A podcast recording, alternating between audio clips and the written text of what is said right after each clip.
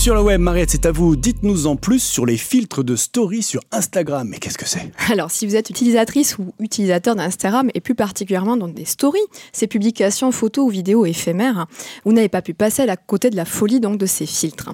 Alors, les filtres Instagram sont des effets que vous appliquez sur la photo que vous prenez et qui vont permettre d'agrémenter le rendu en changeant la couleur, le grain ou bien en rajoutant des éléments décoratifs. Un filtre photo. Oui, voilà, mais c'est encore plus, vous allez voir, puisque vous pouvez aussi justement rajouter du décor autour, euh, et grâce notamment à ce en réalité augmentée. Donc vous savez, cette méthode qui permet d'incruster de façon réaliste hein, des objets virtuels dans une séquence d'images, vous pouvez également rajouter des éléments qui vont suivre les mouvements de votre visage ou de votre corps, et vous transformer en animal, en star de cinéma, euh, vous incruster sur un fond d'image fixe, hein, ou encore vous permettre de jouer grâce au, au, format quiz, qui font défiler en fait au-dessus de votre tête une série d'images vous attribue l'une d'entre elles. Hein. Si vous avez sans doute vu passer le fameux Quel personnage de Disney êtes-vous hein, qui a été un des premiers à exister et qui a beaucoup tourné. Bref, la créativité de ces filtres est sans limite et permet de belles créations. Il y a de véritables artistes qui créent des filtres, qui ont créé de quoi vous transformer en œuvre d'art, en vous incrustant dans un tableau célèbre ou en transformant votre, votre visage en personnage d'œuvre d'art célèbre. Du coup, je me suis demandé, est-ce que les institutions culturelles s'étaient penchées elles aussi sur ces usages?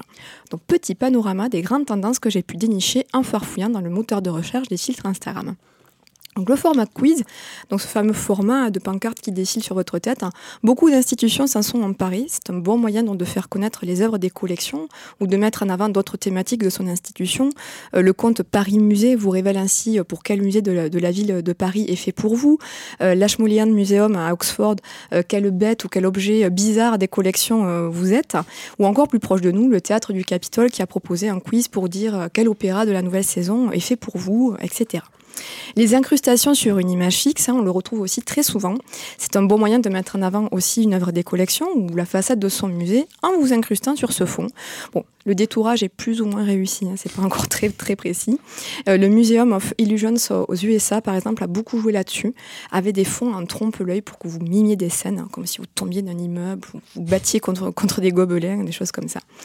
Et enfin, les rajouts de décors ou d'éléments donc sur votre physique hein, sont ceux qu'on retrouve le plus et qui sont souvent très réussis et très bluffants. Vous pouvez ainsi évoluer dans un décor euh, composé d'éléments en 3D, par exemple des cœurs pour une expo du musée de la vie romantique à Paris, euh, des cubes colorés qui se reflète même sur votre peau. C'est vraiment très bien fait. Avec le filtre Synesthesia, qui est un challenge digital et sensoriel de la Fondation Louis Vuitton.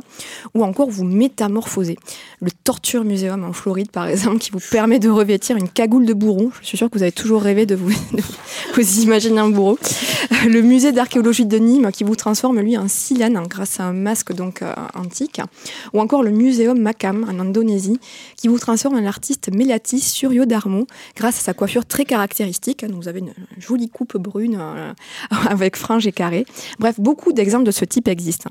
Donc c'est quand même un grand oui pour moi. Je ne vous cache pas que je vais essayer d'en créer pour le quai. Mais j'espère surtout à l'avenir découvrir de nouveaux filtres qui réussissent à allier à la fois le côté fun et qui apportent également du contenu. D'ailleurs, je ne sais pas ce que vous en pensez, mais on pourrait peut-être créer un quiz, un quiz Quel podcasteur du quai es-tu Avec les photos de Laurent, Marina, Marlène et moi. Pour vous attribuer un profil. Et des chroniques. Allez, rendez-vous sur la page Instagram du Quai des Savoirs pour suivre cette aventure des filtres.